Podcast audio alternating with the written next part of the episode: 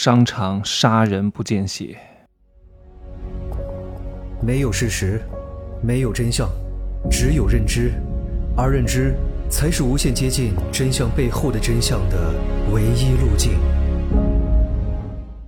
Hello，大家好，我是真奇学长。其实这个世界非常大，但是我们看到的是一点点，但是很多人却误误以为他看到了整个世界。世界是悟出来的。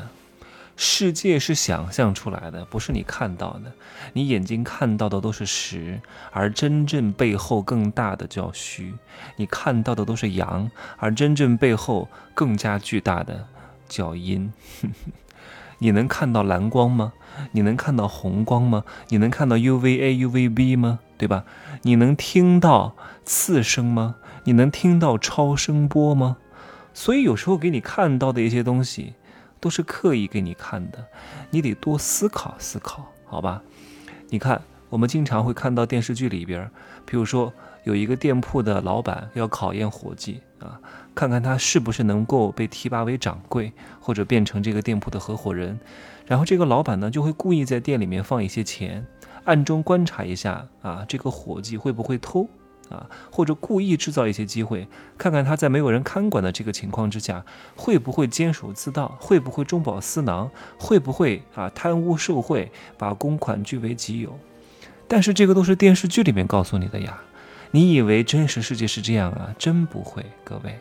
不是为了考验一个人的人品，当然肯定是有人这样做，在生意场上、商场上、职场里边有很多老板这样做，但其实不是为了考验这个人的人品，是另外一套隐藏的世界法则。你看看这个东西能拿出来讲吗？不仅不能讲，更不能拍呀！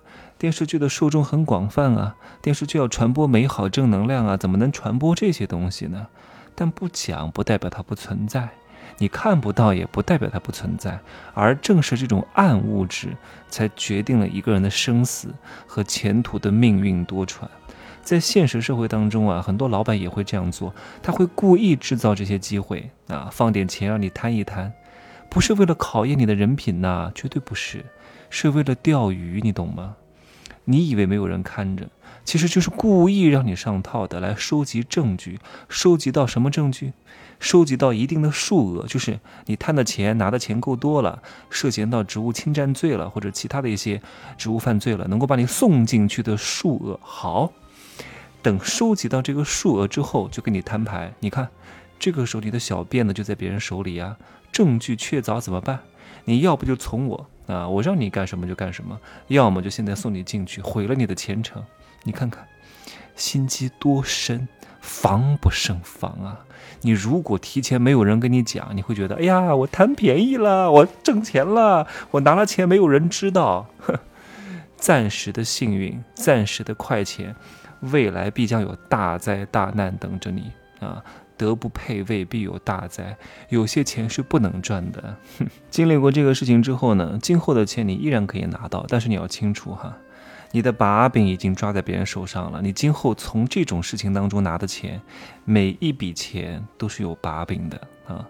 老板是故意这样做的。你看，当年的和珅啊，皇上为什么不杀和珅？为什么乾隆为什么不干掉他呢？没必要啊！哎呀，和珅你再有钱，最后还是我的，因为你有把柄在我手上，我想搞你就搞你啊！钱先放你那儿啊，暂暂存一下，你帮我保管一下。啊，因为我觉得你还有利用价值，我为了让你有动力，就不断的给你钱。可是你的钱再多，依然是我的啊。睁一只眼闭一只眼啊，你弄好了无所谓的，反正哪天要是不用你了，你没有利用价值了，你吃了多少，我就让你全部吐出来，还得把你自己搭进去。你看看，像这种商场和职场的套路是很深的。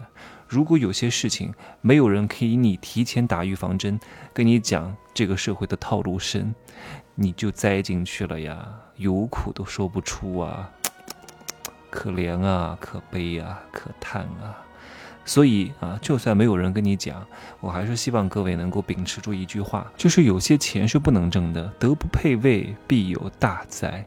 今天还有一个粉丝来加我，加了我之后就跟我讲：“哎呀，我听了你很多节目，然后最近我在做一个项目，这个项目叫银行的不良资产处理，是银行的朋友推荐我的。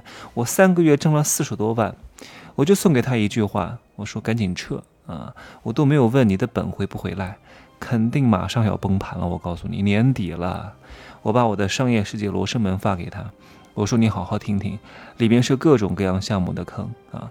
你如果愿意就花点小钱啊，避免以后踩大坑；如果不愿意无所谓啊，我也不差你那点钱，那我只能帮你到这儿了啊！佛度有缘人啊，天宇无边，不认无根之草。我能跟你讲这一句，你应该感激我三生三世，好吗？我们用时间来证明一切吧啊！撑不过半年的啊，半年我还说长了，两个月马上过年了。等着死吧！哼，还挣了三十万，本都不知道有没有回来呢。你看，很多人算账都不会算，投了一百万，然后挣了三十万，就说自己挣了三十万，其实他亏了七十万。就这样讲吧，哈，在赌场里面的人啊，只要他没有出赌场，永远不能说自己赢了钱，好吧？可以加我的微信，真奇学长的拼音首字母加一二三零，备注喜马拉雅，通过概率更高。再见。